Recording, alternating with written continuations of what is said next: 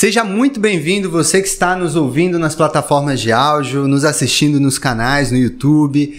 A gente está aqui hoje com o Igor, né, Igor? Fala pessoal, tudo bem? Meu nome é Ergon, para quem nos acompanha sempre, e hoje a gente tem a oportunidade de conversar com ele, liderança aqui na região da Baixada Santista, que já tem trabalhos envolvidos até para fora da região, no estado, no país, embaixador do Politize, foi candidato aqui em Praia Grande. Isaac Santos, tudo bem, Isaac? Tudo bom, Ergon? Tudo bem, Igor? Com muito prazer estar aqui com vocês, de coração, viu? Muito Você... obrigado pelo convite, inclusive. Satisfação, Isaac. Satisfação. E o, e o, bom é que o Isaac, além de tudo, né, amigo de longa data. A gente já. Conhecido há muitos anos já, né? Opa, a gente. Fizemos um movimento estudantil desde mais, junto. mais jovem, né? Quer dizer, nós somos jovens pra caramba. Quantos anos a gente se conhece já?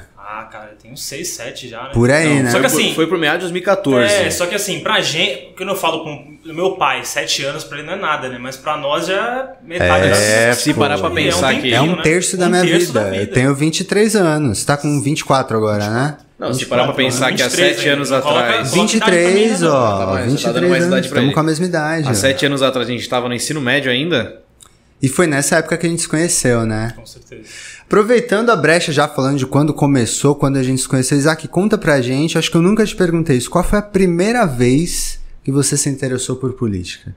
Então, eu sou nascido em Santos, né? É, todo mundo acha que eu nasci na Praia Grande, mas nasci em Santos. Eu vim pra cá com 4 anos de idade pra Praia Grande. É, eu sou filho de um baiano, né? Enfim, um nordestino que veio pra cá pra tentar uma vida melhor, como a história de muitas, muitos pais de família, né? Daqui do nosso estado de São Paulo. Minha mãe é órfã. é, ela foi adotada e aí foi adotada por um, por um casal que colocou ela praticamente como empregada doméstica, assim, sabe? Então foi uma, uma- um, um casal muito improvável, né? É, então minha vida ela sempre foi nesse sentido, né? Uma, sou, né, eu sou de, de periferia, sou uma pessoa que foi sempre muito humilde é, e viemos para aqui para a cidade para tentar buscar uma vida melhor aqui também no município, né? E eu a gente rodou diversas sa- vários, vários bairros, eu morei em vários bairros da cidade, consegui conhecer muitas realidades da cidade. É, e aí eu sempre fui um cara muito estudioso, sempre gostei de estudar, assim, enfim. E lógico que eu era um menino que brincava muito, jogava futebol, bolinha de gude, batia card. Só não gostava muito de pipa, mas sempre foi um cara que gostava muito, né, enfim, de estar na periferia. Mas eu era também um cara muito estudioso, né? É, então sempre tive boas notas na escola, sempre gostei de estudar. É, e aí os professores sempre viam assim, pô, Isaac, você gosta muito de estudar, você é um cara que é muito participativo em sala de aula, você gosta de ajudar os outros alunos, que eu era um cara muito preocupado, né? Eu sou um cara muito preocupado com as pessoas. Você estudou lá no Alexandrina, né? Não, comecei no Domingos Soares, no ensino, no- no- na escola municipal, no ensino fundamental, e aí depois fui para Alexandrina. E aí, é, especificamente uma professora chamada Daniela Rosa, que ela deve assistir esse podcast. manda um abraço aí pra ela, manda um, Um abraço abraço. para a professora Daniela Rosa Fernandes, uma grande Bom. professora minha de história, sempre os professores de história. E ela sempre, pô, Isaac, você é um cara muito preocupado com os, com os jovens, com os estudantes aqui da sala de aula, quer sempre ajudar, sempre muito comprometido com a, enfim, com a dinâmica né, de sala de aula. E ela viu esse potencial em mim que eu não enxergava assim na época, sabe? Eu era um menino né, muito estudioso, gostava de brincar, jogar futebol tal. Tinha um sonho de ser jogador de futebol, como muitos meninos, muitos jovens. Adorava praticar esporte, adorava jogos competitivos na época. Mas eu não via, não enxergava esse talento em mim, assim, né? E ela enxergou. Então é, é ressaltar a importância do professor, né? A importância da educação. Um professor conseguiu enxergar um talento e talvez se ela não tivesse enxergado esse talento, eu não estaria aqui. Né? Eu poderia estar em qualquer outro lugar. É, e graças a essa professora eu consegui enxergar esse talento. Então ela falou: Isaac, você tem que procurar projeto social, se engaja, é, tem tanta coisa acontecendo na escola e tal. E aí eu falei: vou procurar. E aí, por incrível que pareça, pareceu ironia do destino, um professor de educação física bateu no outro dia na porta. Ó, eu vou fazer um projeto na escola e tô procurando voluntários. Se alguém quiser participar, tô tá à disposição. E ele nem falou o que era o projeto, só falou que teria um projeto. eu- aí eu fui, ah, tá bom. Levantei porque no outro, num dia antes, a professora tinha falado pra mim que era pra mim se Já engajar. tava com essa vontade E já. eu tava com essa vontade, ele apareceu, eu falei, bora. Então, vamos lá. E, e aí foi um projeto chamado Monitoria, né? Ele começou com um projeto de monitoria, onde a gente eu estudava das 7 às 11 e ficava das 11 às 3 na escola, é, ajudando, é, monitorando os alunos menores, né? Então a gente ficava é, ajudando no corredor, é, tinha aula de educação física com ele, então a gente dividia, né? eram nove modalidades. Porque geralmente na educação física, é uma crítica que eu tenho um pouquinho também da minha época, o professor jogava bola na quadra lá e ó, joguem, se matem aí, coloca menina, as meninas pro lado de fora, vão jogar queimada. Eu acho que muitos dos jovens que vê, é, vão assistir isso aqui vão se identificar com isso. Só que ele não, ele queria fazer uma modalidade diferente. Ele colocava nove esportes diferentes, né? Nove esportes diferentes. É, e a gente se dividia, né? Então a gente colocava uma parte é, para, sei lá, um boliche improvisado, outro no basquete, outro no futsal. A gente fazia essa rotatividade de atividades. Então os, os alunos, nos 45 minutos, eles rotavam, é, faziam uma rotatividade em várias atividades, né? Tanto meninos e meninas. E, e aí o projeto começou a crescer, tomou uma desenvoltura e se, se tornou escola empreendedora.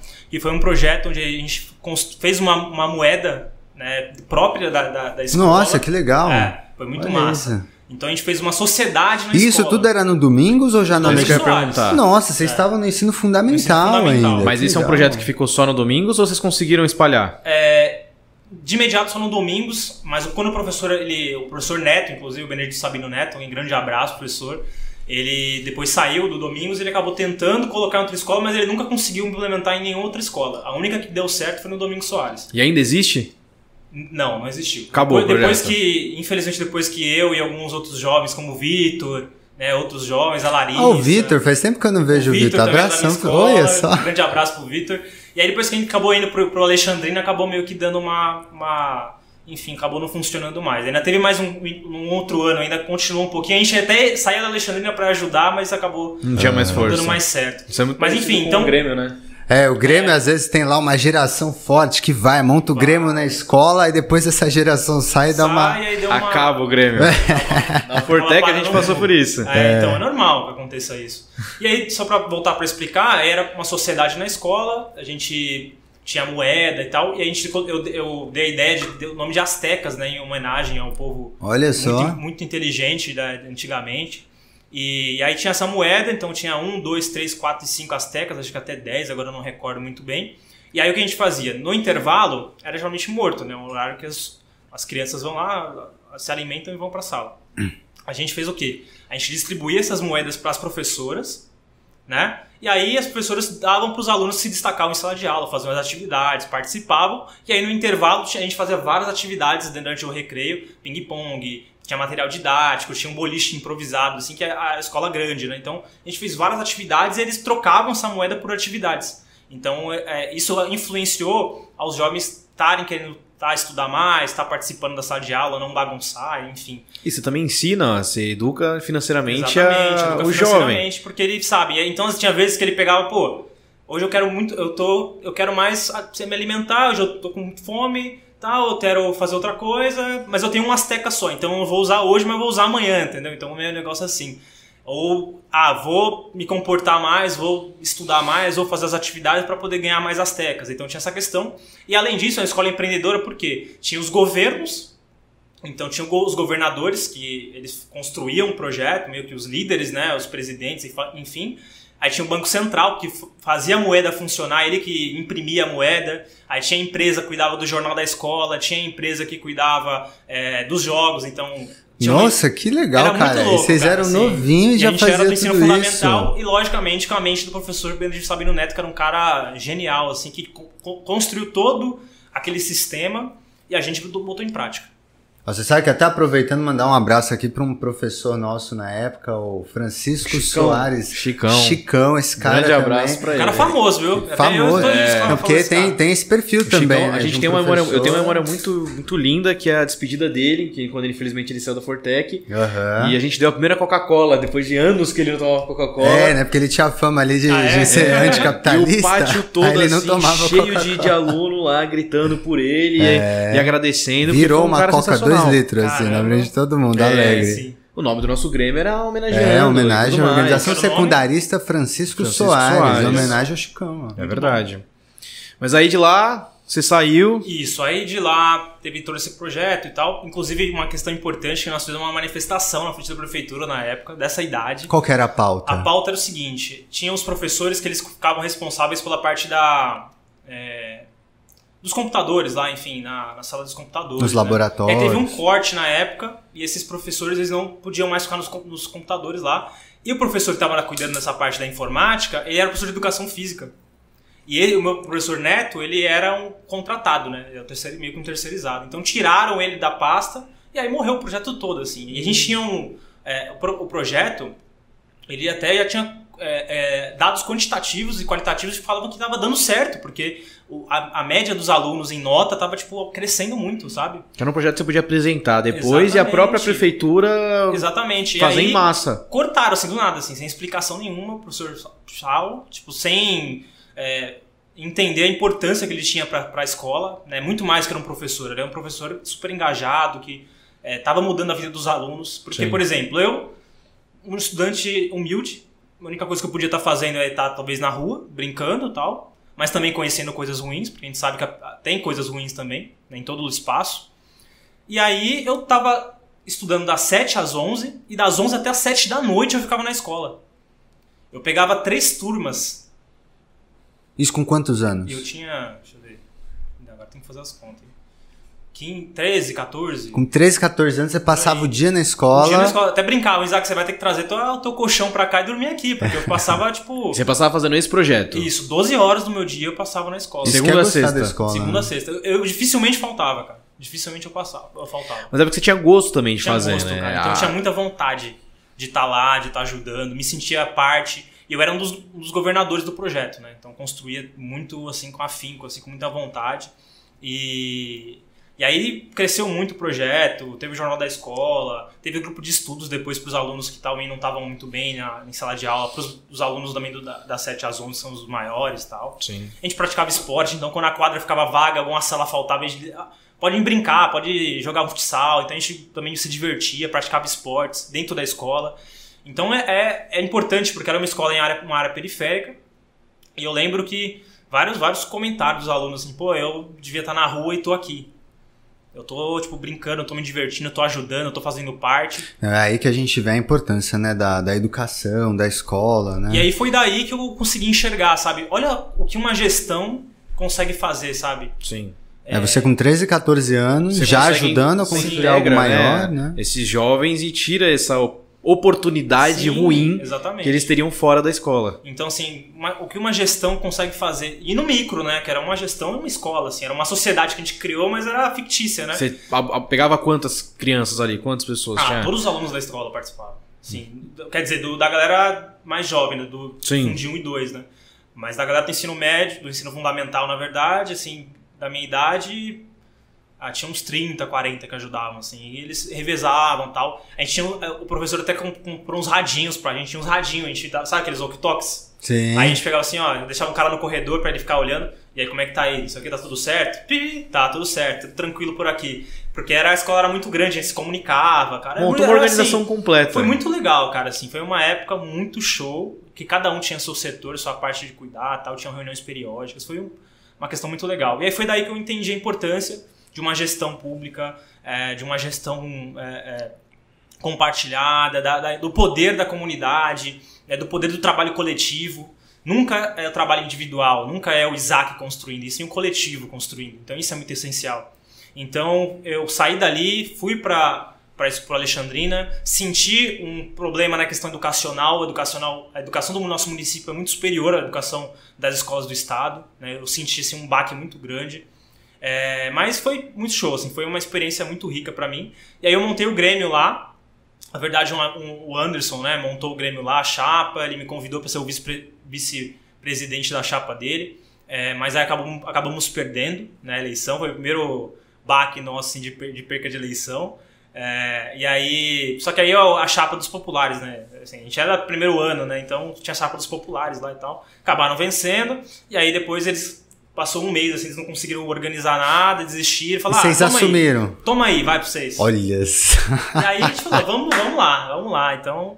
É, vamos não, isso que você falou que você perdeu a eleição, mas aí eu lembrei que quando eu conheci, você era vice-presidente do Grêmio. Então. Né? Foi nesse movimento é, aí. Eles, eles coisa, chamam, né? convidaram a gente para fazer parte da direção. Assim, não, ah, pô, vem. É, é, é, é isso. A gente. a gente não tá aguentando. É, é e colocaram a gente. Aí eles vão, vão fazer uma interclasse. É que tem gente que vai no oba-oba, é, né? É. Aí o aí, que, que é? Como eles eram os populares jogadores de futebol lá, né, né, eles, ah, tinha que montar a interclasse, que era a maior pauta deles, entendeu? Fazer uma interclasse. Aí eles vão fazer.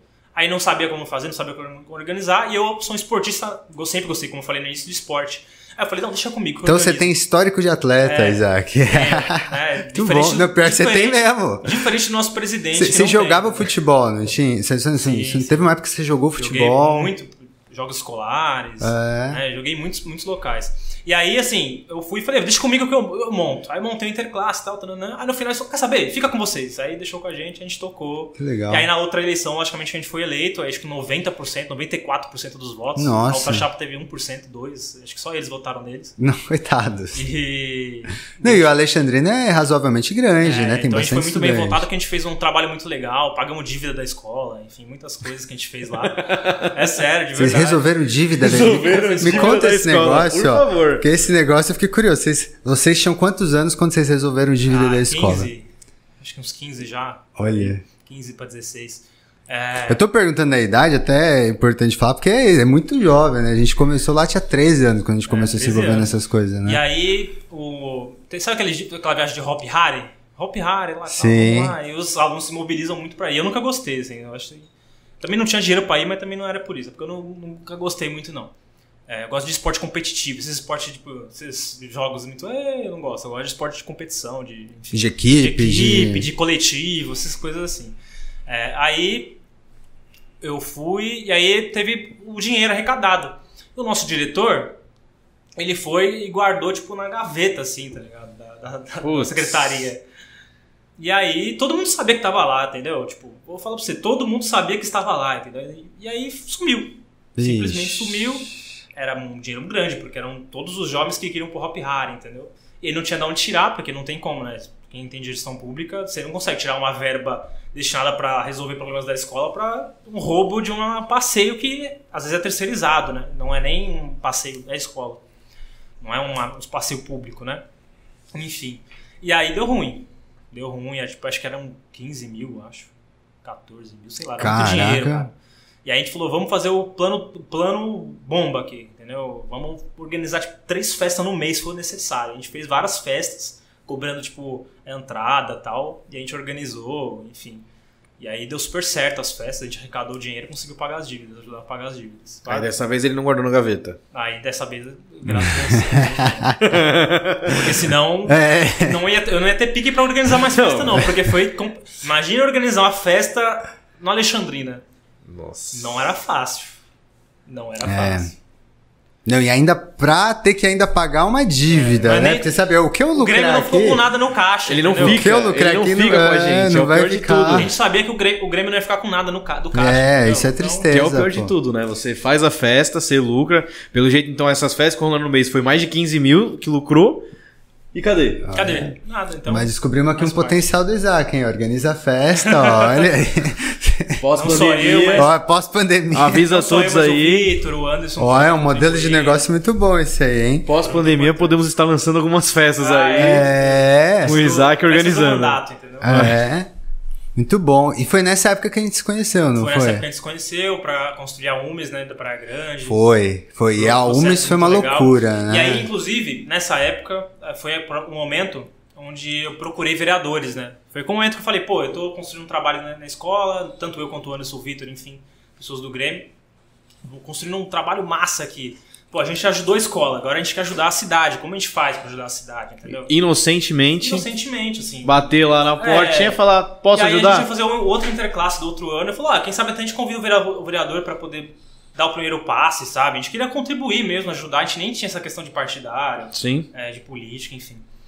E aí meio que esse político pegou assim pra gente, assim, tipo... Ah, depois a gente conversa, sabe? Tipo assim, sabe? Eu não vou citar nomes porque, enfim... Mas, tipo... Ah, depois a gente conversa. E na Nem deu época- bola. Na época, a gente ficou per- se perguntando, né? Por quê? Por que ele não se interessou pela gente? Tipo, Você tinha quantos anos? acho que 15, ca- 15, 14, por aí. Aí a gente descobre por quê. E aí eu falei, pô, depois de um, um ano, assim, porque na época era muito, assim, é, eu entendia algumas coisas de política, tá? Entendia a importância, mas ainda não entendia o jogo, né? Sim. E aí, lá pra 17 e tal, eu falei, pô, saquei. Eu não tinha título de eleitor. E só por isso o cara. Só por isso o cara falou, pô, o cara não vai votar em mim, entendeu? E, e muito idiota, porque daqui um ano, dois eu ia votar. É. Eu já podia tirar o título com 16. Na Mas próxima é- eleição é. dele, você votava. Mas enfim, ele na hora acho que fez a conta básica lá, achou que não ia votar. E porque tem essa questão, Nossa, né? nossa, tem vereador aí precisando de É. conta de matemática, hein? Exatamente. A gente não pode E citar aí os nomes. realmente assim não deu tal, e a gente, pô, e agora? Aí foi quando a gente conheceu o Ergon, o Anderson conheceu o Ergon em alguma questão é, da prefeitura, algum evento. Eram a, eram a, lembro disso, eram as conferências municipais de Eu não juventude. pude ir, eu, eu tava no- na- inclusive fazendo alguma atividade do Grêmio na escola. Olha né, só. Porque eu ficava na escola direto também, assim, passava um bom tempo. Eu trabalhava num quiosque de sábado e domingo e, tipo, dia de semana eu tava sempre ajudando no Grêmio e tal. É, e aí, conhecemos o Ergon, o Ergon veio com a proposta da UMES, a gente foi de- debater junto com, com a Subsecretaria de Juventude, construímos lá e tal. Processo muito legal. Perdemos a eleição, né, Ergon? Pois é. Pois é, a gente foi candidato junto, na mesma chapa, para a eleição da União Municipal dos Estudantes. Acho que o Igor lembra bem desse dia, porque era um dia que a gente tinha uma demanda lá na escola, não sei o que, aí ele me cobriu lá. Mas assim, a gente foi no pique pra ganhar, né? O Sim. Igor todo, não, vou te cobrir aqui, vai lá, resolve. Chegamos lá, perdemos a nossa primeira eleição juntos, né? Da União Municipal dos Estudantes assim, Secundaristas. tranquilo. Mas curioso que aconteceu meio que parecido com o que aconteceu no Grêmio, né? Mesma questão. A chapa que ganhou foi no Oba-Oba, né? A UB, a chapa que queria construir proposta, acabou não conseguindo e depois acabou que não dando seguimento, né? A chapa da UMES da, da cidade acabou. E as pessoas, eu lembro disso, as nada. pessoas que eram é, mais ponta firme, que estavam ali, queriam construir mesmo, a gente aproximou da gente, você lembra? O João. Né? O, própria- João Vitor, é, o gente boa pra Vitor caramba. Veio, veio depois construir com a gente. É. Aí quando a gente conheceu também a União Paulista dos secundaristas. Foi. né? Começamos a ir a São Paulo. Então, foi daí que a gente começou a abrir um leque, né? A gente Sim. começou, tipo... Lá, eu comecei na minha, no ensino fundamental, na minha escola, porque eu não tinha muita coisa pra fazer em casa, não tinha um videogame, não tinha uma... Enfim, estaria na rua. Fui pra escola, aprendi da importância da educação na nossa vida, quanto ela pode transformar vidas, e transformou vidas, porque eu vi isso. Eu vi jovens que estavam sempre ali, é, é, já indo para um caminho talvez ruim, que começaram a participar, começaram a ajudar e se engajaram e talvez conseguiu transformar, deu um gatilho neles. Falou, pô, eu tenho uma, uma chance né, de ser uma pessoa melhor. Então a gente foi, e aí começamos a ir para São Paulo e construir né, projetos, atividades, manifestações. E foi nessa mesma época que, particularmente, eu te conheci, Sim. que aí foi lá no Interact. É, eu aí, também, ó, você fez também. até isso, cara. No olha. mesmo tempo, nós estávamos É. lá no Interact, Interact. Interact também. Interact Praia Grande. Guzmão, Você foi, o você. Anderson também chegou aí. É verdade. É verdade, ó. E, e é curioso, Isaac, eu, eu tava até pensando esses dias, né? A gente tem feito muito projeto social, a gente pensa em política pública porque a gente é resultado de projeto social, a gente é resultado de política pública. Você contando sua trajetória, a gente vê o quanto um projeto social foi importante para você se perceber enquanto um cidadão. Muito importante, cara, assim, essencial.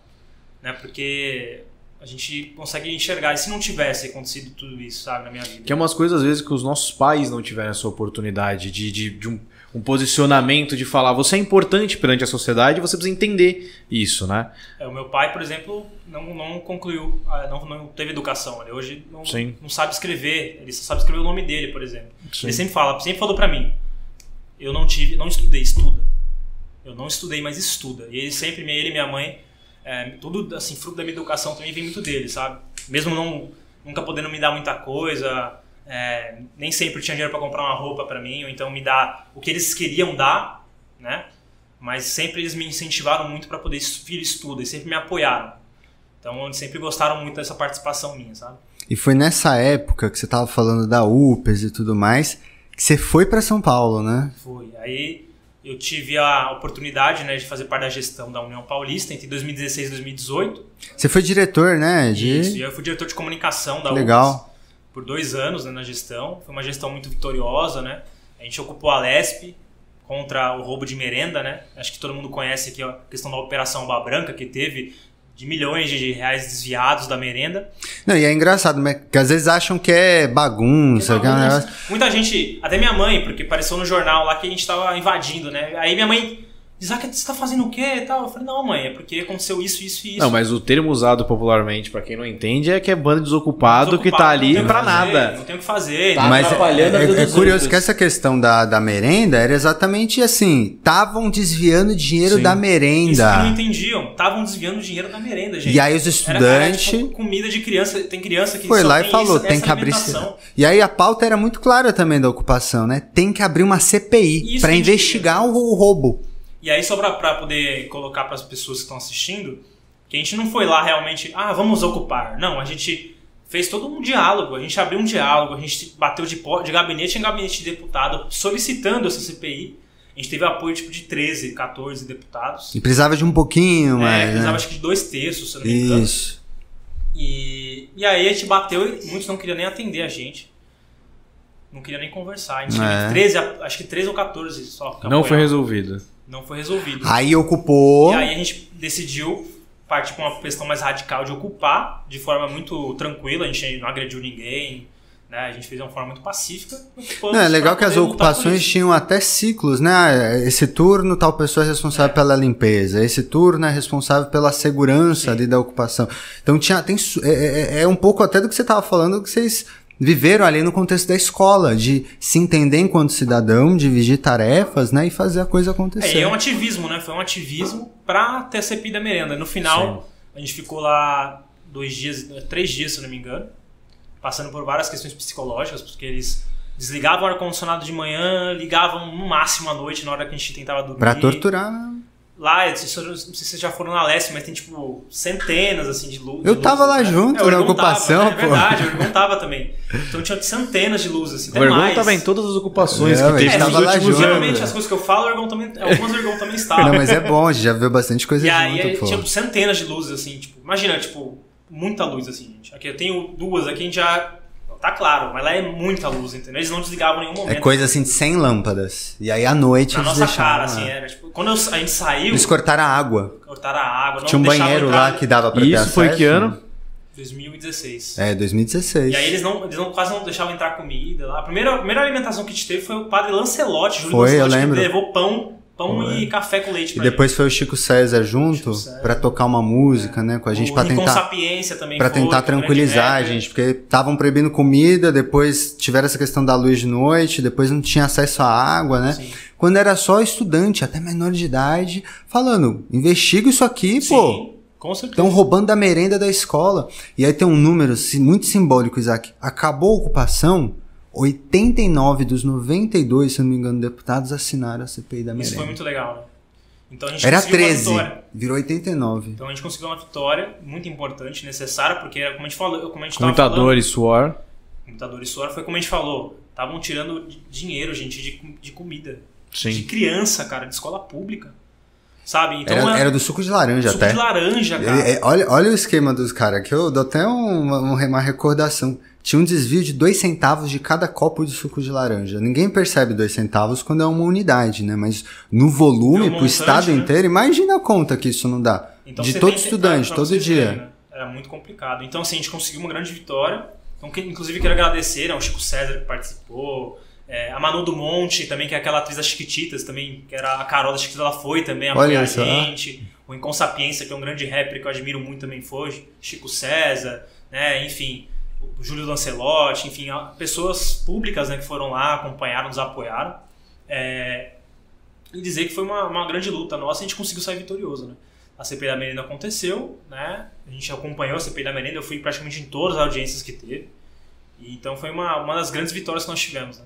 E qual que foi o maior aprendizado que você teve no movimento estudantil? Cara, da importância da luta, é, do, ativismo político, sabe? Acho que mostrou pra gente, pra mim, que eu podia lutar pelos meus direitos, sabe? Porque naquela época, quando eu era mais jovem, eu via as, as dificuldades.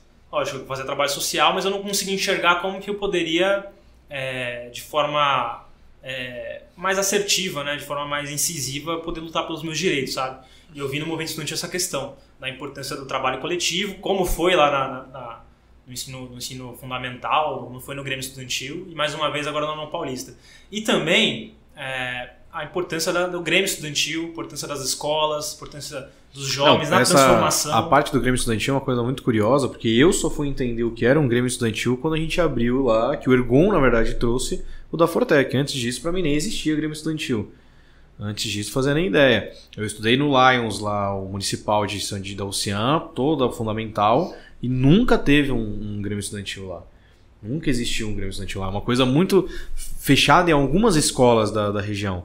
Né? E o Grêmio, o Grêmio Estudantil, particularmente, hoje está muito presente, por exemplo, no projeto de- da juventude que está tendo aqui na Praia Grande. Né?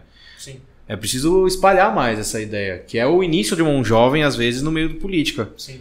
E geralmente o Grêmio nem sabe. Né? Ele é eleito, mas não sabe muito o que vai, vai fazer. Né? O que, que eu tô fazendo aqui? Então pra quê? a gente da UPES na época tentava muito ajudar nesse sentido. A gente ia nas escolas para poder falar, ó, você sabia que tem a lei do Grêmio Livre, que foi sancionada no governo do Sarney, que te dá a garantia de poder né, se mobilizar dentro da escola, vocês são uma entidade representativa dos estudantes, uma lei que garante a participação Que às vezes vocês. até a escola faz uma pressão no Grêmio, pro Grêmio não fazer nada, né? É. Inclusive, né, os grêmios aqui da escola, da, da escola aqui da Praia Grande, da Baixada, que eu tenho feito um trabalho, eu queria também dar um abraço também pros gremistas também, que são jovens Mas- muito atuantes, tá? E tem um outro abraço aí que eu tenho certeza que vai querer mandar junto, que é pra Regina Espada, né? Regina Espada, né? A gente ensino também faz um trabalho sensacional nas escolas e também agradecer também o vereador Márcio Alemão também, né? Depois acho que nós vamos chegar a conversar um pouco também, falar um pouco, que também tem dado muito apoio, né, para os jovens da cidade, tem recebido eles lá na Câmara, né? E uma coisa que, por exemplo, a gente não teve, né, Ergon? A gente às vezes era recebido com os olhares, né, quando a gente ia na- nesses espaços É verdade, públicos, né? é Hoje não, verdade. hoje a gente é muito respeitado, tanto que nas sessões sempre é, todos os vereadores, ah, queria parabenizar os jovens que estão aqui, porque a gente começou um trabalho com os jovens e toda terça-feira eles estão lá.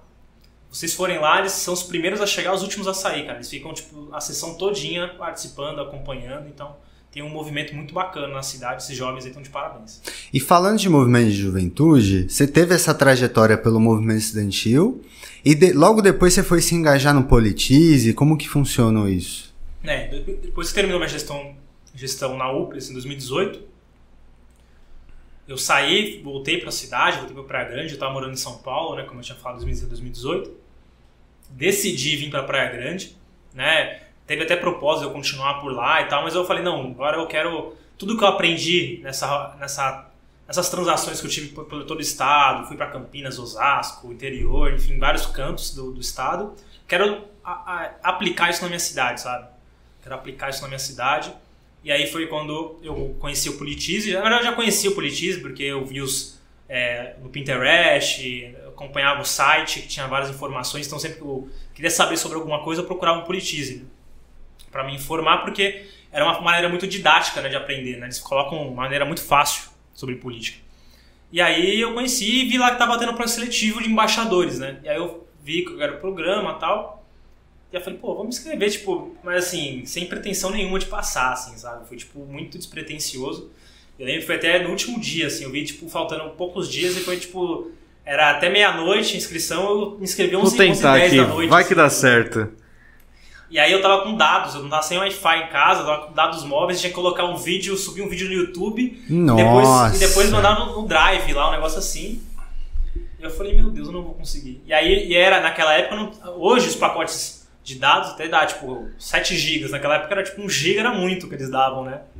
E aí eu falei, poxa, mas será que vai dar? E já era tipo à noite, não tinha mais como recarregar, porque não tinha esse negócio de banco online pra fazer transferência, era muito difícil naquela época. E aí eu falei, meu Deus do céu. Aí quando eu comecei a carregar o vídeo, tava lá, faltam não sei quantos megas pra terminar sua internet. Eu falei, meu Deus, não vai dar certo. Mas no final deu certo, eu fui aprovado, participei de uma formação em São Paulo do Politize. Então fui formado, tal, tudo mais, também essa imersão e aí fui aprovado.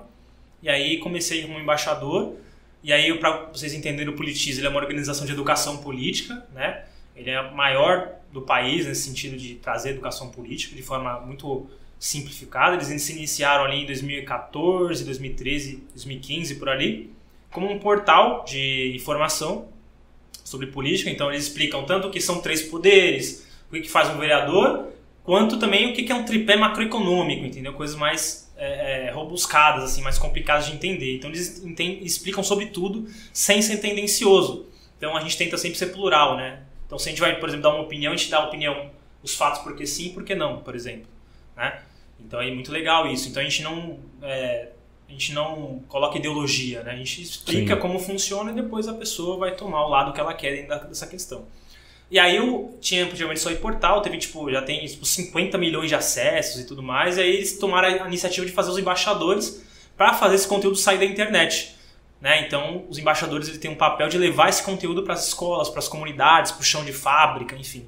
E aí foi quando eu iniciei, eu entrei em 2019, no início de 2019, em janeiro, e aí já em 2019 eu fui um dos mais atuantes, eu impactei, tipo, é, mil pessoas, assim, tipo, fiz muitas atividades. Vocês vão mensurando, né? Vocês vão medindo a É, quantidade de atividades, a quantidade de eu público, lembro né? que, se não me engano, eu fiz umas 20 atividades, assim, 23, sei lá. E aí eu, eu lembro que eu andei por todo o EJA de São Vicente, todo o EJA, eu rodei o EJA todo de São Vicente, fiz em Praia Grande, fiz em- no CE de Santos, enfim. Então foi muito massa. E foi uma experiência do caramba, assim, poder levar a educação política.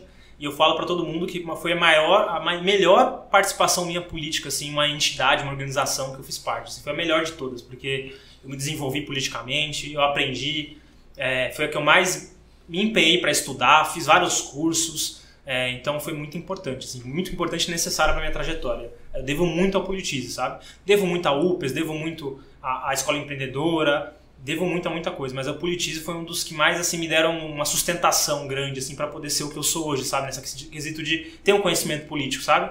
E poder levar para as pessoas, porque eu aprendi que também além de ser um cara que ama educação, eu sou um cara que adora ensinar. Sabe? Eu adoro ensinar e também aprender, porque sempre que eu vou dar uma palestra eu também aprendo muito. Porque dentro das nossas dinâmicas do Politize a gente fala um pouco, a gente às vezes fala menos do que o- a- a- as pessoas que estão lá. Então não é uma palestra, é uma atividade dinâmica, sabe? A gente coloca informação e pede para eles nos devolverem, sabe? Uhum. Então é muito massa. E você tá ligado também ao Renova BR? Como que funciona? É, na verdade eu tô mais ligado ao Acredito, né? O movimento Acredito, legal. Renova é um curso, né? É, eu fiz alguma- algumas participações, mas não sou muito ligado ao Renova BR, né? Tenho muita- muitos amigos que, que fizeram parte, mas eu não, não cheguei a concluir o, o curso, não. Eu fui aprovado, mas não cheguei a concluir o curso. E o movimento acredita E o movimento quê? Acredita é um movimento, foi fundado pela deputada federal Tabata Amaral, junto com o Samuel de São Paulo e outras lideranças, para tentar é, renovar a política, né? Então, eles se juntaram em 2017, montaram esse movimento. Que é a febre agora, é essa nova juventude entrando na Isso, política, de- né? Esse momento de renovação política, né? Sim. E aí eles tentam mudar a política nas práticas, nos princípios, nas pessoas, né? Então eles ajudam pessoas comuns que talvez não tem padrinho político, não tem um pai que o pai do cara não é político, sabe? Tipo, que nem eu, assim, minha família nem gosta de político, sabe? Eu não sei nem de onde, às vezes perguntam de onde que veio isso, falei, não sei, porque meu pai e minha mãe odiavam político, entendeu?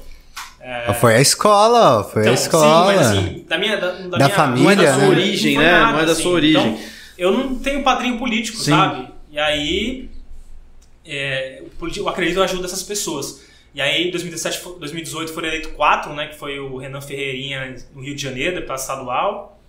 O Rigoni foi o primeiro deputado cego eleito no Brasil, também que é, é do Espírito Santo, se eu não me engano. O senador Alessandro Vieira, de Sergipe, que inclusive foi- deu- tá dando um show na CPI da- do, do Covid, tá um cara sensacional. E a deputada federal Tabata Amaral, né, aqui em São Paulo, também foi eleita por esse movimento também. E agora, na última eleição, fui liderança cívica do Movimento Acredito. E dos 100 candidatos, mais de 100 candidatos, 30 foram eleitos no Brasil todo. Muito bom. Inclusive, você era um dos candidatos nas eleições passadas aqui na, na cidade. Na cidade, eu era o representante do Acredito aqui na cidade, tive 313 votos. E como que foi esse- essa experiência de eleição? Você, Então. tua- sua primeira candidatura, Foi. né? Eu Com sempre 23 anos já. É, eu sempre gostei de participar de campanha, assim, mas logicamente que era diferente, né? Eu não era, Não era a sua, né? Não era a Não era a sua. minha campanha. Então foi uma experiência muito rica, assim, pra mim, mas também muito, desafi muito desafiadora, sabe? Certo. Muito traumática. Vamos dizer assim, também um pouco traumática. Por quê? Por quê? Porque é muito desigual o jogo político, né? É, eu tava competindo com pessoas que estavam gastando mais, talvez, do que o teto, porque a gente sabe que tem muita, muito político acaba Faz coisa errada, né? né, jogo- fazendo dinheiro de fora tal, é amigo Sim. do partido, então recebe um recurso do fundo partidário e tudo mais. E a gente não. Então, vários candidatos que não têm essa, essa, essa possibilidade, né? E o fundo partidário foi feito para isso. Ele foi feito para garantir Que uma igualdade no igual. jogo, né? É, para que o recurso pudesse chegar para as pessoas como eu. Sim. E ele só chega quando você é amigo do- dos, dos chefes de partido, né? Então tem essa questão. Então, sim, foi muito difícil.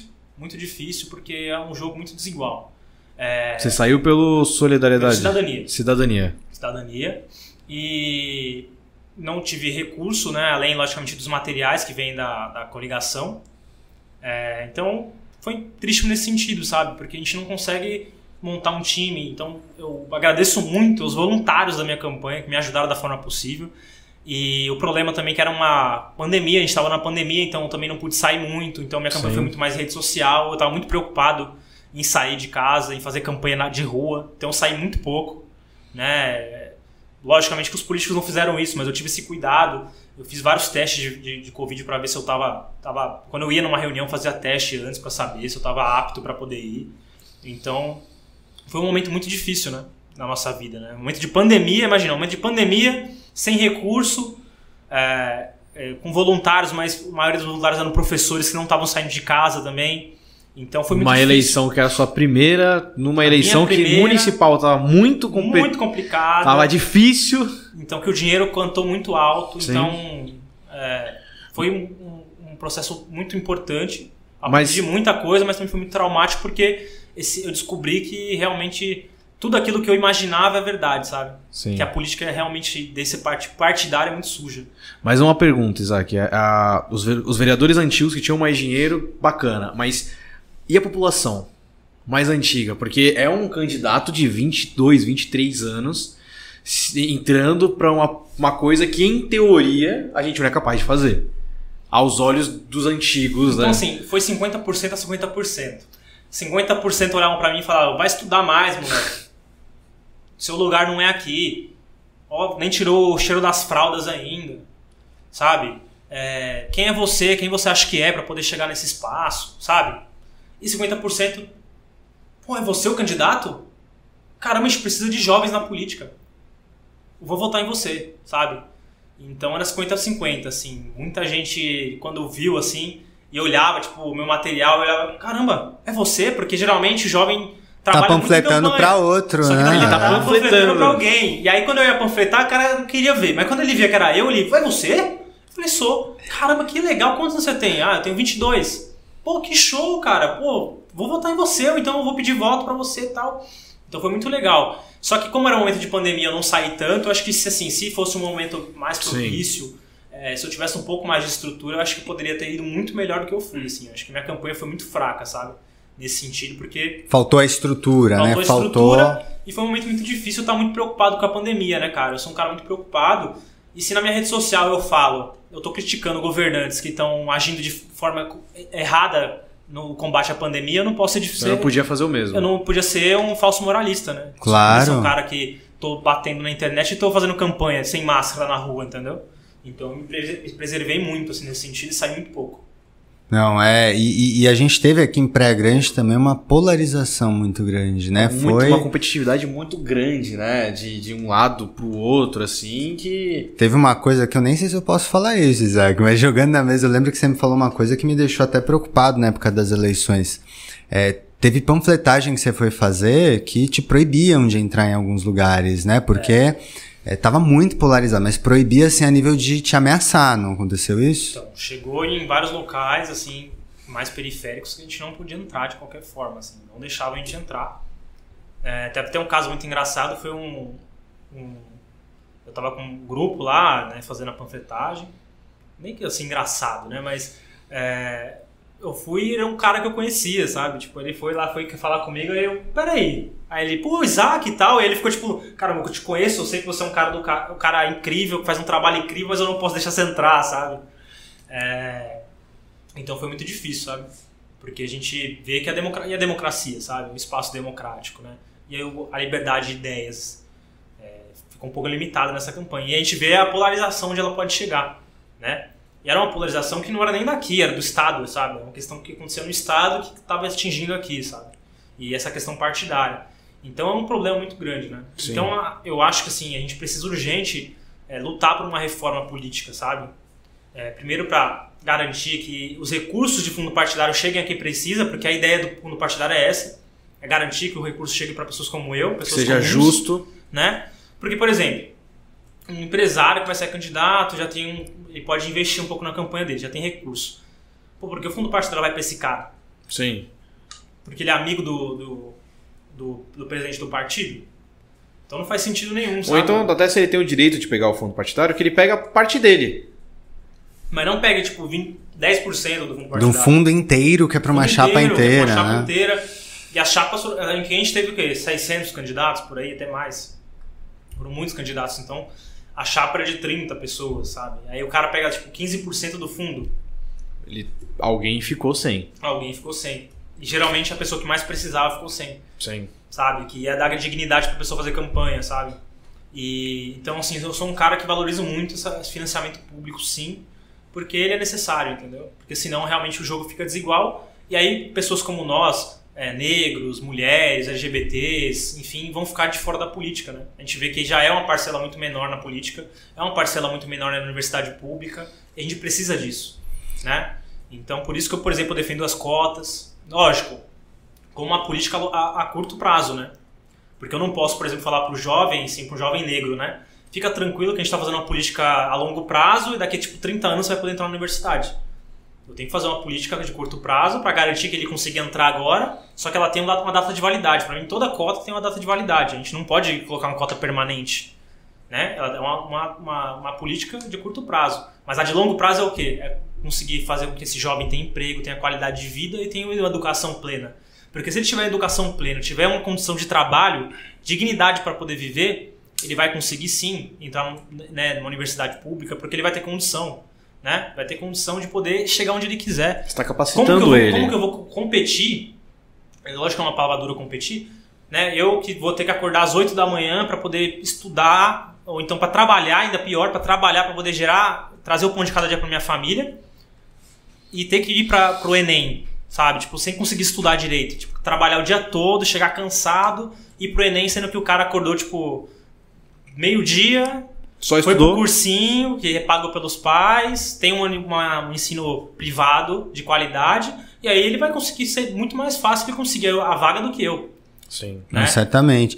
E tem até uma, uma proposta, a gente está falando eh, de, de reforma política, né, do papel da educação. Tem uma proposta que saiu recentemente, queria sua opinião, no Congresso Nacional, né, nessa, nessa proposta de reforma política, em que os votos em mulheres e em pessoas negras contem o dobro para considerar o financiamento para as campanhas. Então, por exemplo, você tendo uma quantidade X de votos, o partido ganha ainda mais recursos do que se fosse um candidato branco tendo isso. O que, que você acha disso? É importante para conseguir Acho muito bom, acho muito bom. Estimular essa- né, as candidaturas? Tanto essa quanto a, a questão dos 30%, né? Só que ele garantia de vagas mesmo pra gênero, Sim. sabe? Não é só 30% de pessoas na chapa. Não adianta. Mas, mas agora eu vou fazer um- uma pergunta bem assim.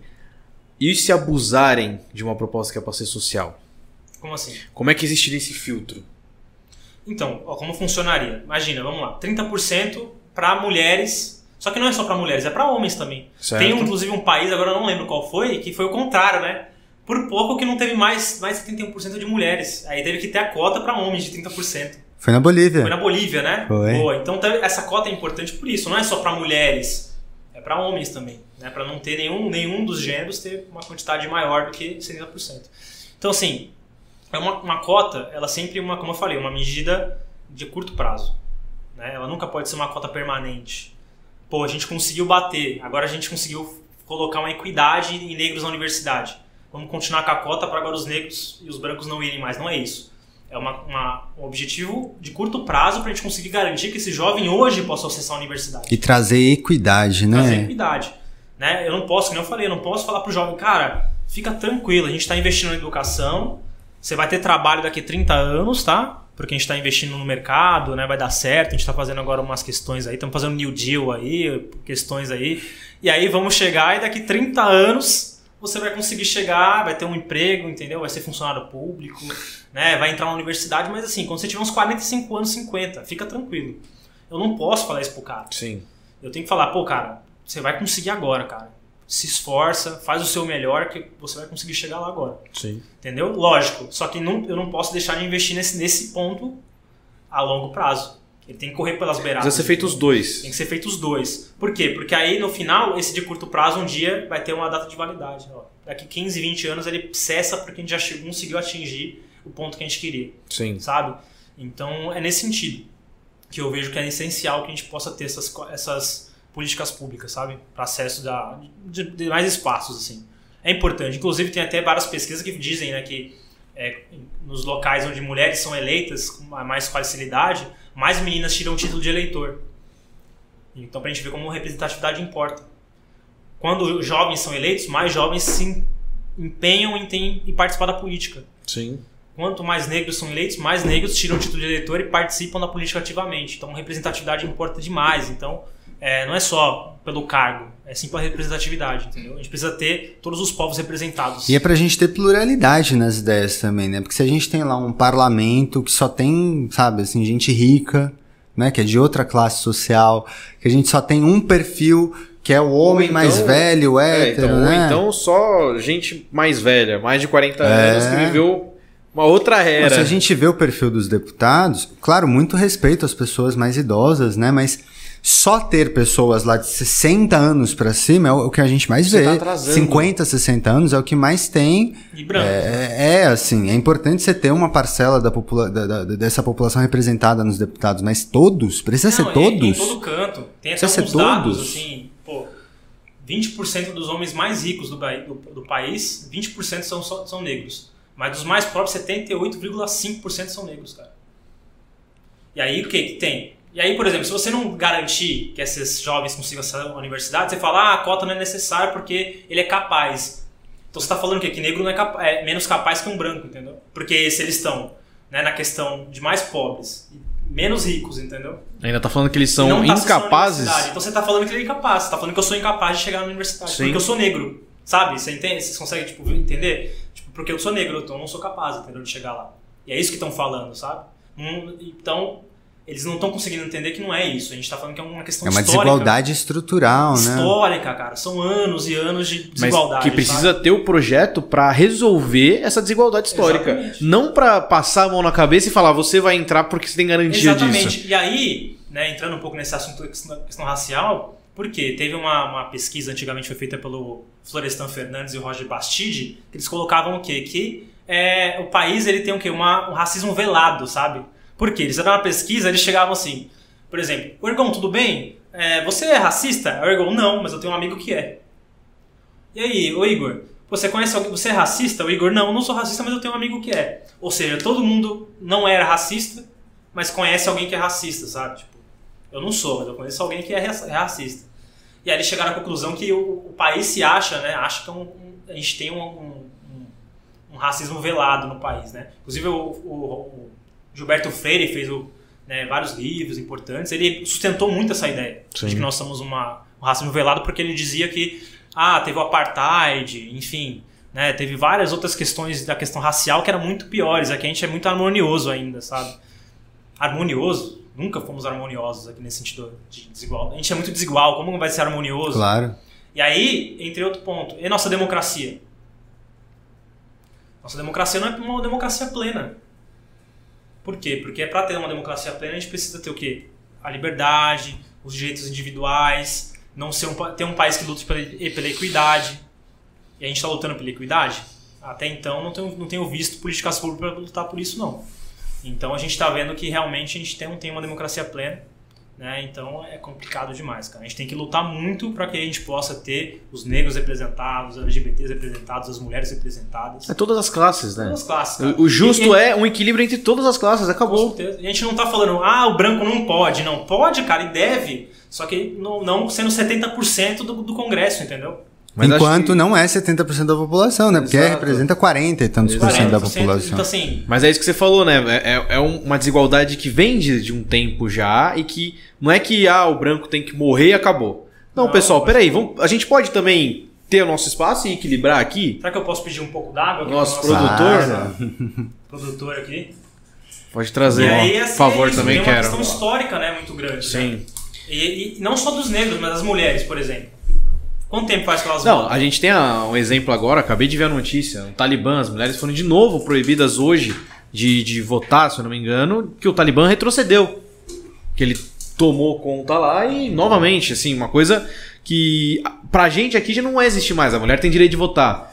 Pra eles também era. Uhum. Mas com o estalar de dedo elas perderam de novo. É, a gente sempre acha que o direito ele tá assegurado, né? Mas a gente que é de movimento social, que entende a importância da mobilização, sabe que qualquer brecha que a gente dá é espaço para perder direitos. Não é bem assim, cara. É o que a gente tá vendo, né, a nível federal A gente hoje, tá lutando desmonte. Pra, pra, pra, é, não ter corte, entendeu? Não ter corte na ciência. Eu tava conversando com uma menina esse dia que a Bia, e ela, tipo, falando que ela é cientista e tal, ela não tem condição. O Ergon mesmo é um exemplo vivo disso, de pesquisa. Não consegue pesquisar, não consegue Sabe quanto ganha? Acho que eu nunca falei isso assim Fala ao nas vivo, redes. mexe- fala pra Sa- gente quanto. Ele Ah, vai virar um corte eu falando isso. Ele nem é Quanto- o convidado e vai ter um corte dele. Não, mas o Isaac trocou um ponto importante. Quanto ganha um pesquisador da USP de graduação? Um cara que passou no processo seletivo da USP, que tá lá estudando, Sim. desenvolve uma pesquisa, é associado a um observatório, a um grupo de pesquisa. Quanto ganha um pesquisador bolsista? Chuta. Eu, eu queria que fosse muito dinheiro. Não, meu, chuta um valor aí. Ah, velho. Mas assim. Quanto ganha um pesquisador Eu queria que às vezes realista. O, o que você o que você imagina que é? O que você imagina que é? Um pesquisador que está ali dedicando mês. Obrigado por mês, aí ao nosso tá produtor. dedicando uma quantidade de horas no mês, Não, que às vezes tem um contrato mil? até, que às vezes tem um contrato Uh. até de dedicação exclusiva. Queria, Ô, queria. Ó, eu vou te dar um número. O- Me- merece, O, cara que tá na graduação da USP, que é a melhor da América Latina, recebe de bolsa 500 reais por mês. Valor que só aumentou para 500 porque era 400, há mais de 10 anos era 400, porque todo mundo ficou indignado e pediu, aumenta aí, né? Pelo amor de Deus, olha a inflação. O mestrando, o cara que já tá formado pela USP, que tá lá fazendo mestrado, 1.500 reais por mês.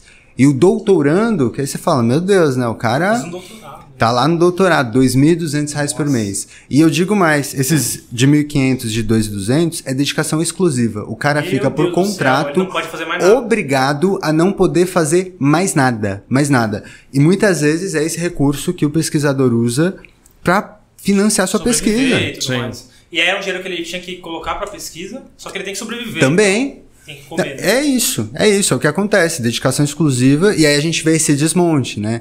Então, perceba, até a pandemia, você falou um negócio muito importante, Isaac.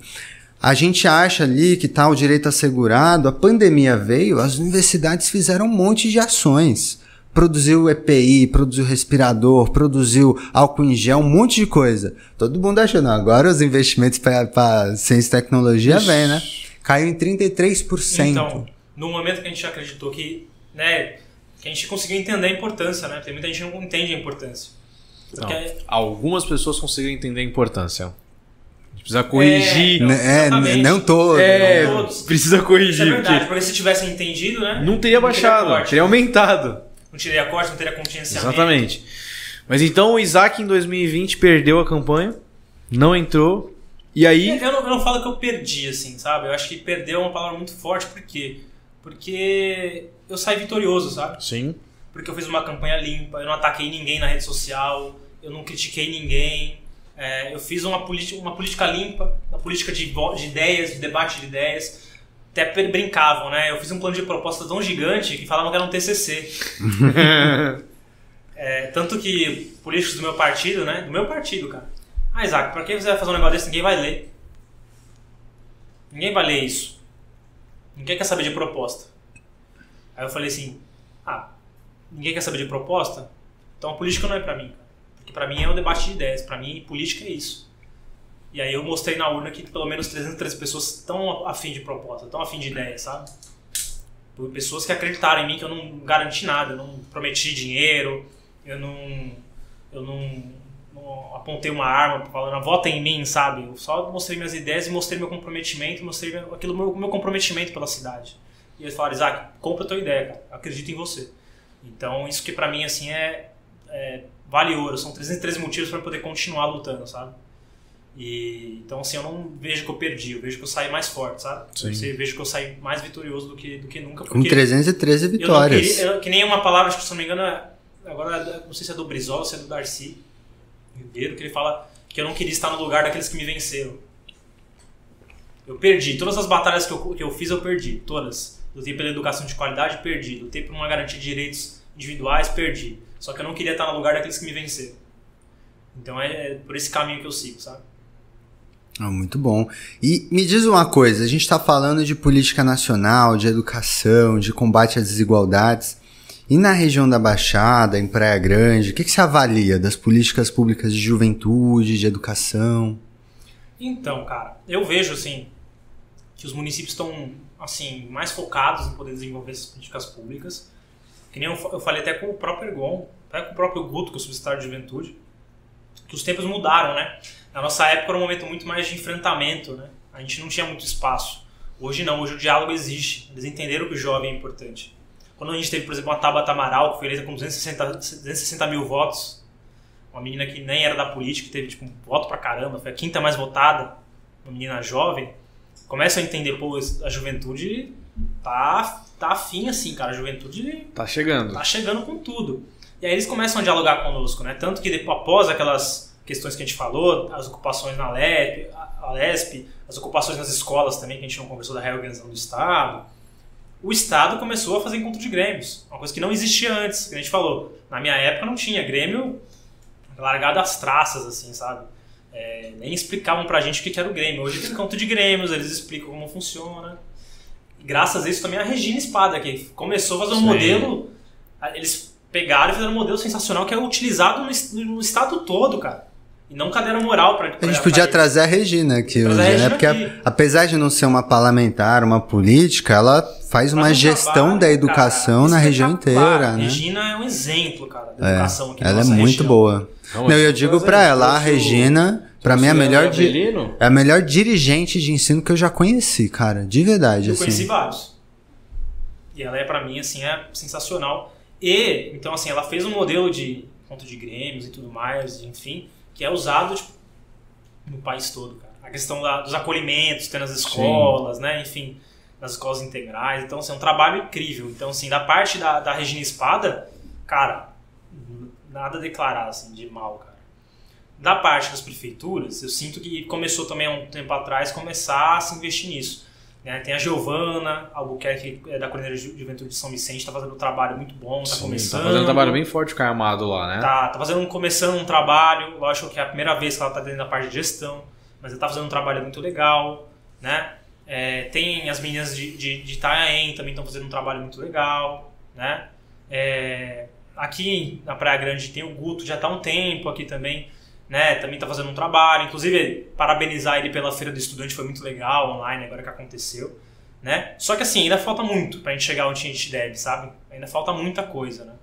Lógico, a gente entende que gestão é complicado. O Ergon pode falar melhor do que eu sobre isso. Né? Ele que estuda muito. Mas gestão é tenso, né, cara? É muito, muito engessado. Né? E eu tenho aprendido cada vez mais isso, sabe? É muito engessado as coisas, né? É uma organização. você tá do lado de um, um vereador É, e você então vê as tô Você limitações. vê no dia a dia, né? Acompanhar com uma tramitação dif- dificultosa e tal. Só Na verdade, seria uma escola acho- você também, é, né? Só que eu acho que ainda falta um pouco mais, por exemplo, a questão da capacitação dos jovens na cidade, a questão Sim. de trabalho.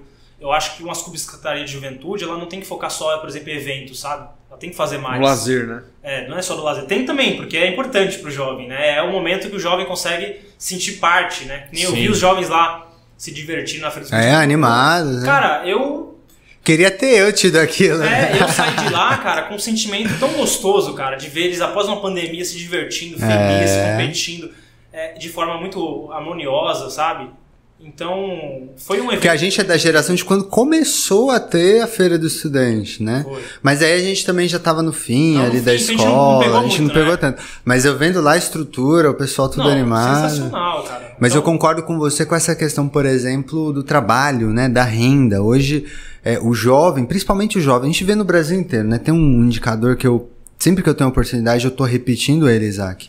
Mais da metade do país está em insuficiência alimentar. Você me contou esses dias um caso de uma pessoa que você visitou e a pessoa, inclusive, você descobriu que ela estava basicamente sem coisa no armário dela, né? Às vezes a gente não para pra pensar que as pessoas do nosso lado, que a gente conhece, estão a sem gente comer. fica olhando pesquisa, ah, mas lá no Nordeste, lá no seu não, às vezes o cara do teu lado, cara, Na sua cidade. tá passando fome, você não sabe. E aí é nosso papel, se a gente tiver uma condição um pouco melhor, é poder estender a mão, né, para essas Sim. pessoas, né? Mas pensar também como políticas públicas, né, podem ajudar até a juventude, como você estava colocando Com aqui, né? E me diz uma coisa, experiência aí na política municipal, você falou, Como que está sendo a sua vivência num gabinete de vereador? Como que é o dia a dia? O que, que o Isaac faz? Eu sou um cara que só apoia, cara. Eu não sou assessor, mas eu estou apoiando, eu estou ajudando, meu papel de cidadão, sabe? É, como eu falei, eu sempre gostei de participar de tudo, cara. E eu tenho muitas ideias para contribuir. Sempre tive. Então, como eu falei, eu escolhi um plano de propostas muito grande, né? E eu falei, cara, eu tenho um plano de propostas gigante, eu tenho uma vivência grande, sabe? Eu tenho muita coisa para contribuir e aí eu vou guardar isso para quando eu for vereador ou quando eu for deputado, sabe? Não faz sentido nenhum. E, e aí eu, pela Cris, né, que é, é, é professora, que hoje trabalha na educação ambiental, ela foi falou, me apresentou o Márcio, né? Eu fui lá, conheci ele e, cara, mostrou ser um cara ímpar, assim, cara. Um cara que não tem outro. Um cara que escuta, um cara que aprende junto conosco, que ensina. E isso é muito legal. Eu sou um cara que é muito a favor do diálogo, cara. Assim, eu não tenho problema de debater com um cara que é da extrema direita, um cara que é da extrema esquerda. Eu vou conversar, cara. O diálogo para mim é essencial. E quando eu sentei com ele, ele eu fui querer falar bonito com ele e falei, Isaac, cara, aqui não precisa disso não, velho. Nós estamos juntos aqui, cara. Eu não sou melhor que você, você não é melhor que eu. eu. Falei, cara, que legal. É um cara que não tem vício, sabe? É um cara que não tem vaidade, sabe? É um cara que quando eu apresentei projetos, ele foi lá e falou, graças ao Isaac, por exemplo. Uma coisa que, pô, eu falei, cara, sabe, que pessoa quer fazer isso, sabe? E já aconteceu muito, assim, de pessoas. Não, e ele falou na tribuna, né? Ali, tribuna. gravado, tudo. Então tem pessoas não, que pegam ideias e usam e tá nem aí, entendeu? Hoje não. Ele pô, usa a tribuna para falar, que estão lá construindo. Então, assim como eu também não tenho vaidade nenhuma de dizer, por exemplo, de que eu estou junto com ele hoje, junto com o vereador Márcio Alemão, construindo um, um trabalho muito importante para a cidade, de trazer a juventude para a Câmara, de levar que a educação política né? para as escolas, que é a pauta dele, de levar a educação política para as escolas, levar a educação política para a juventude, levar a educação política para as comunidades, que era uma questão que eu também já fazia, é uma questão que ele queria muito fazer. Então a gente tá, assim, cara, bateu as ideias, sabe? Então eu não tenho vaidade nenhuma de dizer que hoje eu tô com ele, apoio ele e na próxima eleição vou apoiar ele. Eu não vou sair candidato. Não vai ser candidato. Eleição. Vou apoiá-lo porque eu estou construindo um trabalho que me está me dando vontade, sabe? De construir. Então, é muito mais o tempo dele do que o meu. A gente tem que entender que nós temos, cada um tem seu tempo. Né? Cada um tem seu tempo. Eu estou contribuindo da, da, da forma você, que eu queria. Se você achou alguém que tem esse mesmo pensamento, que consegue a, pegar a oportunidade que você está dando e falar realmente serve para o município, e ele já está nesse meio. Exatamente, cara. Exatamente. Por que você vai brigar contra, né? Para que eu vou, por exemplo, tirar voto dele? Sendo que eu posso fazer ele o quê? Ele se tornar cada vez mais bem votado, para conseguir construir cada vez mais um, um, mandato mais participativo, vai chegar a mais pessoas. Sim. A gente tem que unir forças. É como eu falei no início, vocês lembram? Nunca, o trabalho nunca é individual, é sempre Sim. coletivo. Né? É sempre coletivo. Então, a gente tem que tem que estar tá pensando dessa forma, pensando em construir o melhor para a cidade. E se hoje o melhor para a cidade é o vereador Márcio Alemão, eu vou estar com ele. Né? E um dia o meu tempo vai chegar. Um dia o Isaac também vai ter a oportunidade dele também de mostrar o seu valor né? dentro da, da Câmara, dentro do, do, do, Congresso Nacional. Quem sabe um dia presidente da República. Né? tem que pensar pequeno, né? tem que começar só. a pensar pequeno. É muito bom. Então, até aproveitando aqui, já caminhando para pro, os passos finais da nossa conversa, quais são os próximos passos do Isaac, tanto a nível região, a nível dos projetos? O que, você está pensando aí para esse momento aqui? Está concluindo o ano, mas tem o próximo ano também. O que, que você está pensando? Então, a gente vai ter agora no Politismo uma formação, ano que vem aí, muito massa, né? É, sempre tem, na verdade, inclusive estamos, estamos terminando a nossa desse ano, né? É, foi a última aula agora. Vocês entenderem, a gente tem a embaixada da Baixada Santista do Politize, então a gente tem uma formação tal, que é contínua, são 12 aulas, e aí no final eles fazem um canvas de políticas públicas, e aí terminam com propostas para cidades, né? Então eles estão agora terminando o Canvas para poder aplicar essas propostas para cidades. Então a gente faz um curso de formação de várias questões políticas, tanto de três poderes, de CNV, que é a comunicação não violenta e tal, até chegarem nesse campo de políticas públicas. Então todas as aulas conseguem fazer com que eles cheguem no norteamento de política pública, do que é que é necessário né, para as regiões. Então a gente está chegando nesse ponto, ano que vem novamente vamos fazer, vamos construir isso daí. E é isso. Então vou continuar construindo Politize, movimento Acredito, que a gente está continuando na luta pela renovação política, é, o movimento Inove também, que a gente construiu aqui na cidade com alguns os grêmios, com o Interact, com o Rotaract também faz parte. Com as, a, eu, eu, vi que tinha várias entidades que estavam separadas, a gente fez esse movimento para poder juntar essas entidades, para poder fazer um trabalho junto. Toda terça-feira eles estão acompanhando as sessões. Então E tá quem quer participar, quem compra onde vai, quem procura, tem algum Tem o Instagram, link? 9PG, quem quiser procurar tá lá. Então na minha rede social, Isaac Santos PG, também pode procurar por mim lá. Tem várias pessoas que já procuraram. tal, Isaac. Santos PG, tudo Isaac junto. Santos PG, tudo Legal. junto, com dois A's e C meu nome, tá? Isaac Isaac Santos Santos, Santos PG. com um A só, PG, muito bom. Olha, Isso. chamava sempre errado então. Ó, né? Isaac. É, Isaac, né? Mas não, É. é Isaac, mas tem dois A's. E é curioso que é Isaac Santos dos Santos, que nasceu em Santos e torce pro Torce pro Santos. Tanto que eu, quando eu me desenvolvi para pro time, né? Eu falei, cara, se eu torcer pro Corinthians vai ter um colapso Não tem mundial. como, não tem Como como. que eu vou ser Isaac Santos dos Santos, nascido em Santos, torcedor do Corinthians? pode, Não, não pode. do Palmeiras, não faz sentido. Exatamente, muito bom. Isaac, Então é isso aí, só para complementar. Claro. Vamos continuar isso, né? Os trabalhos que eu tenho desenvolvido tanto na ONG Ecomove de meio ambiente, várias associações que eu faço parte, constru- continuar construindo junto com o mandato do governador Márcio Alemão e também minha graduação, né? Tô pensando muito nisso aí. É, tô pensando até em fazer alguma coisa fora do país. sua namorada acabou de ser aprovada, tá indo pra lá, Minha né? namorada, Bárbara, é, inclusive mandar um beijo. Ela foi aprovada, né, né, pelo Enem em Portugal, para quem não sabe, o Enem também aprova em Portugal. Vai fazer direito em Coimbra. Olha que chique. brasileiro. Show de bola. Nossa. Quatro anos em Portugal. Nossa. E- E... o coração tá como? Ah, é difícil, né? É uma pessoa que a gente ama muito ir embora. Mas é importante que ela tá voando, né? A gente tem que apoiar sempre. né? Literalmente voando pra outro continente. voando continente, né? E, e é isso. Então, assim, pra vocês, pra vocês verem, né, a questão de. A gente tá falando de educação, uma outra jovem de periferia que tá Sim. conseguindo ir pra fora do país, então Sensacional. só me dá vontade de continuar lutando, gente. Que Perfeito. ótimo. E suas Bom. considerações finais? Pode falar. À vontade. Só agradecer. Agradecer o Jean, que tá aqui. Agradecer o Ergon Kugler. Agradecer o Igor Ramal. Né, vocês são pessoas que a gente conhece há muito tempo, né? E é a primeira vez que a gente tá tendo esse, um bate-papo é, sobre alguns pontos. Até a gente nunca conversou sobre alguns pontos que a gente conversou hoje aqui. Então isso é muito, muito massa. Então eu queria agradecer a Agência Mandato, a CDL pelo convite. E tamo junto. O que vocês precisarem, gente, contem comigo. Só dinheiro que eu não tenho, mas vontade eu tô sempre aí, entendeu?